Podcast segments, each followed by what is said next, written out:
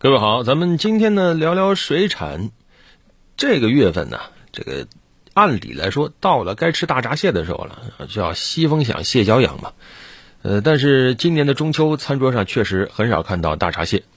中秋之前还有个热搜呢，说啊中秋吃不到大闸蟹了啊？为什么呢？实际上倒不是说别的，主要是今年中秋确实相对提前了啊，螃蟹没准备好。但另一方面呢，也有人说是天气太热。螃蟹不长肉，啊，天热螃蟹不长肉吗？有人说这是假的，但其实要说这话是有道理的。有道理在哪儿？是螃蟹它有它最适宜生长的水温，呃，通常来说是十八到二十五度。如果说太热了，你像三十度以上的话，螃蟹食欲就不怎么好了。不怎么好，你说那它能长得好吗？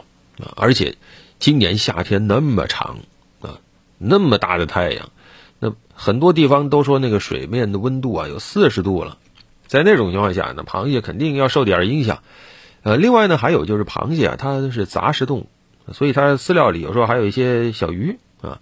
高温期间呢，如果说螃蟹它吃的不好啊，像一些饲料里的小鱼啊什么的，没有及时吃完，那特别容易腐败变质。腐败变质以后，水质会变差，那又会影响到螃蟹。当然了啊，另外一方面呢，也是安慰大家啊，就是。螃蟹的生长，它要经历五次蜕壳，才能成成蟹。每一次蜕壳以后啊，个头会翻倍啊。今年中秋节前后呢，其实螃蟹还在第四次蜕壳呢。按理来说，往年七月份基本上就蜕壳蜕完了，就二两以上那么重了。但因为今年高温呢，所以螃蟹蜕壳晚啊，能晚一个月。所以这个时候呢，螃蟹小啊。当然还有一些倒霉的螃蟹，可能没成功蜕壳就死了。啊，这是怎么情况呢？一些螃蟹太热了，它往岸上跑，那最后就死了；还有一些螃蟹就病死了，因为水质变差了嘛。又或者说水质其实没怎么差，但是因为高温呢，导致这个水分层了啊，水里的含氧量降低了，等等原因也会让螃蟹生病啊。当然，现在秋天到了，我想螃蟹应该到了冲刺长个儿的时候了。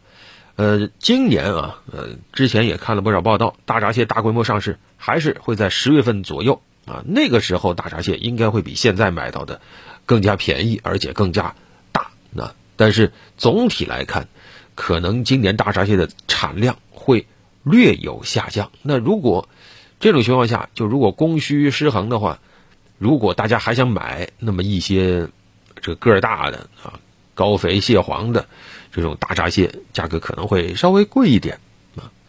那么不光是螃蟹了，实际上今年这个。超长的夏天呢，不光对大闸蟹有影响，对沿海地区的其他的一些水产，什么鱼虾贝类也有影响啊。这些都有适宜的生长温度。你像海鲈鱼适合的生长温度大概是二十到二十八度，但是今天看到报道，像沿海有些地方南方啊，主要广东一带，它那高温一下水温能有三十五度以上啊。这个对于像海鲈鱼的进食生长也有影响，也容易得病。你就必须要采取相应的措施啊，什么装增氧机啊等等。另外，还有一个高温会影响海水的盐度啊，这是为什么呢？因为高温很简单，一说就明白，就是水体蒸发的很快，水体蒸发的快了以后，那么海水的盐度会上升。那这个时候一旦超过了一定的范围，它也会造成水产的损失啊。你比如说大家喜欢吃的这个南美的白对虾，它就有海水盐度的要求啊，要在千分之十左右。啊，不要高过千分之二十。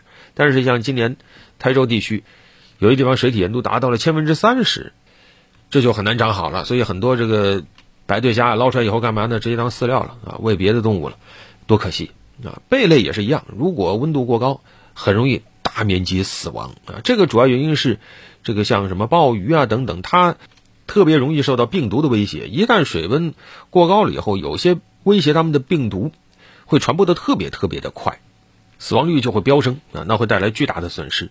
当然了，这种情况也不光是对我国的这个水产构成了威胁，全世界啊都会比较头疼这个事儿。你像去年就有消息说，加拿大温哥华的海滩上有一大堆这个海鲜，就直接在海滩上啊被活活热死了啊，死得很惨，直接壳都裂了，里面肉都暴露出来了。有人说能闻到海鲜被烤熟的味道啊，但是你想想，那过段时间得多臭啊！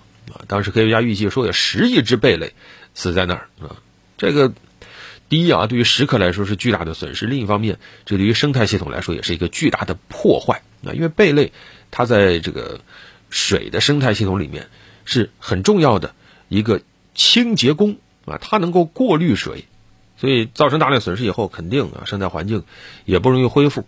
当然说了这么多让人焦虑的呢，也说点让人放心的。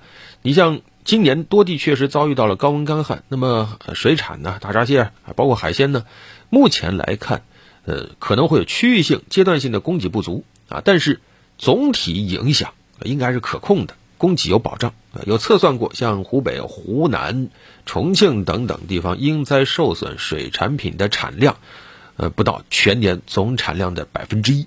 那目前全国整体的存塘率和往年同期基本持平，那么这就决定了未来水产品市场的供应应该还是稳定的，价格可能会稍微涨一点，但总体还是比较稳定的。